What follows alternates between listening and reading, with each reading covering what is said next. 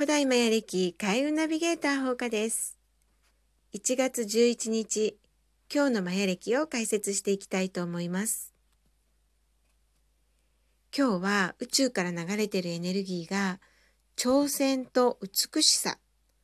この2つをテーマにしたエネルギーが流れています。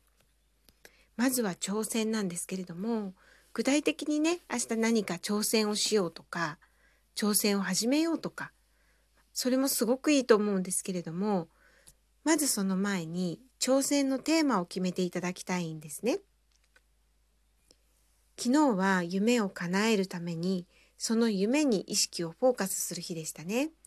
叶った時の自分を想像したりもうこれを叶えるっていうねワクワクした気持ちでまず意識をねあの思いを宇宙に放ちましょうってそんなことをお伝えさせていただいたんですけれども今日はその夢を叶えるために何ができるのかなっていうことを考えていただきたいんです。でその時にあの挑戦のテーマを決めるのにねすごく有効なことがあってそれはプラスとマイナスを両方考えるっていうことなんですね。例えば今私断捨離に挑戦してるんですけれどもじゃあ断捨離をする時に自分がしやすい方法はっていうのとじゃあしにくい方法はっていうのをね両方考えるんですよ。まあ例えば私だったら朝がちょっと弱いので朝断捨離をするっていうのはちょっとできないなと。ねこれはしにくい方法ですよね。じゃあいつやればいいのかなっていうふうに考えたらあそっかって夜ねちょっと15分ぐらいとかなら時間が取れるから夜は必ず15分取って、まあ、YouTube とかね聞きながらでもいいんですけれども、まあ、このラジオね聞きながらでもいいんですけれどもあの15分ちょっと断捨離してみようとかねこれはやれるだろうとそんなことを考えてみると本当に効率よく自分のね気持ちに無理をしない挑戦の方法っていうのが見つかるんですね。で、今日はその挑戦の方法を見つけやすい日なんです。なのでね、ちょっとね、ゆっくり考える時間、まあ10分15分でいいと思うんですけれども、取ってもらって、今一番叶えたいことは何かなって。じゃあ、それに対して自分は何ができるかな？何が好きなの？嫌いなの？何が得意なの？得意じゃないの？ね、そういうことを何個かこう考えてみてください。そうするとねすっごくすんなりできる挑戦の方法が見つかると思います。であともう一つのテーマが美しさなんですけれども今日はねあのこの美しさっていう言葉をキーワードに過ごしていただきたいんですね。でねその美しさを意識するのにすっごくあの簡単な方法が一流の芸術に触れるっていうことです。でね一流の芸術をねこう見てる時ってねやっぱりね心がすごく綺麗なあな気持ちになるんですよね。状態になるんです。すっごく好きな絵を見てる時。ねもう一流の絵を見てる時。そこから伝わる波動ですね。まあ美しいなとかね。うん。まあ現代アートとかだとちょっとわからないなっていうね。ことも私は、まあ、全然ないね芸術のセンスがないんでちょっとわからないなって時もあるんですけどあの自分のね心に響くその芸術を見てください。見たり触れたり聞いたりねしてみてください。であの本当にね私ねフィギュアスケートが好きなんですよ。それでねあの羽生選手のスケーティングこれ芸術ですよね。もう本当に氷の上なのっていうぐらいの美しいその舞音楽との共鳴素晴らしい芸術作品を見たなっていうふうに感じます。でも本当にね感動もしますよね。まあ、そんな風にねあのいわゆる芸術っていう風に言われてるものじゃなくてもいいんです。本当に自分が好きなもの米津さんが好きだったら米津さんを聞くとかねうん。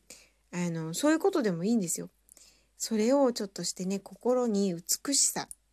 ていうものをちょっとストーンとね、落とし込んでみてください。でね、そうすることで何がいいのっていうとね、私ね、究極のテーマは、あの自分の生き方生き様人生にそこに美しさはあるのかっていうねことこれがねすっごく大切だと思うんです。なんかねそのすごくこう夢を叶えるのが上手い人っているんですよね。あのもう自分が思ったこと全部叶えていけるよっていう人こういう人の特徴ってもう疑いなく思い込んでますまず。自分は成功するってこの夢を叶えるって思い込んでます。それでね良くもまあ悪くもなんだけど波動が強い人波動が高いんじゃないんですよ波動が強い人念が強い人。これがね思いをすっごい叶えるんですよ。そう。なんだけどあのねこれ魂レベルがねじゃああのすごく高くて波動が高い人が夢を叶えられるのかっていうとそうじゃない場合もあって本当にそれ自分の欲望を叶えてそれでどれだけの人がねなんか搾取されるの？とかね。そういうことでもこれを叶えるってこう念が強くて波動が強い人って叶えられちゃうんですよね。でもねなんかそういうふうにして叶えてねいろんな人を犠牲にして叶えたところでじゃあそこに美しさはあるの？っていうことなんです。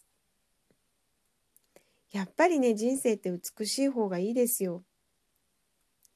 あのー、自分がね生きてきた道のりを見た時にうわーなんかちょっと醜いことしちゃったなとかねまあありますよ人間だからね自分をね優先しちゃう時ってあるじゃないですか。だけどそうはそうでもねなんかこうわーってこうあそこの部分ちょっと嫌だな自分でもあの行動見たくないななんてことをね重ねてきちゃうとこれね自分に嘘つけないんですよ。もうね自分のことを否定しちゃったり認められなくなったり悩みが出てきたりっていうことになっちゃうんですよね。なのでね自分の心それから生き方にそこに美しさはあるのっていうことを、まあ、今日はね特に考えてほしいなっていうふうに思います。自分には嘘をつけないですしねそれから宇宙は見てますよねだからその時に自分が誇らしくてね私いろいろこう遠回りもしたりいろんなことしたけど本当に自分には自信を持って誰に言っても大丈夫自分でもあの行動は美しいと思うよっていう行動をねたくさん重ねていってください。そうするともうその一歩一歩一つ一つが本当に美しい人生それを作り上げていけると思います。今日はね挑戦？うんこれが一つのテーマどういうふうに挑戦しようかなでできることなら美しい挑戦をねしてみようってそんな風に思ってみるといいですね。私はね今ねしてるまあ挑戦断捨離もあるんですけど心の挑戦はねあのいろんな人を受け入れるっていうことですね。特にね自分がねあんまり好ましくないなっていう行動をとるような人もねあの、受け入れようって受け入れるというかあのー、マヤ歴ではねその人のいいところそれを見てねでそうじゃないところは、まあ、目をつぶるようにして見ないようにしていいところを見て付き合いましょうっていうのがマヤ歴です。なのでね私もやっぱりそういう人がいたらねでまたね魂のレベルが上がる時ってそういう人が周りに現れます。でその人から距離を置いちゃうのか。それがねもう置かないでとことんその人のいいところを見てその人を理解して付き合っていくのか。そこでねやっぱりねあの魂レベルがこう上がる時って道が分かれていくんですよね。ボーンって上がるのかどうかって。だから今私はねそれがちょっとテーマになってて。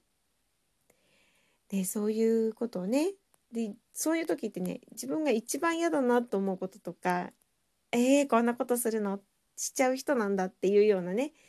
ことを、あのー、しちゃう人が現れるんですよね。現れてくれるんです。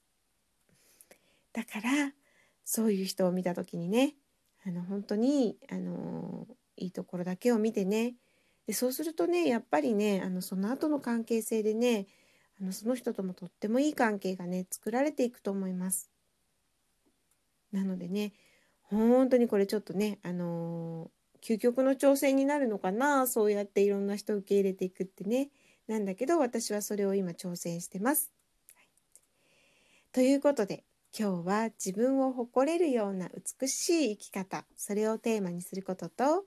あとは夢に向かっての挑戦その挑戦に美しさはあるのっていうことを問いかけながら一日を過ごしていきたいと思います。皆さんもいい一日でありますように。それではまた明日、放課でした。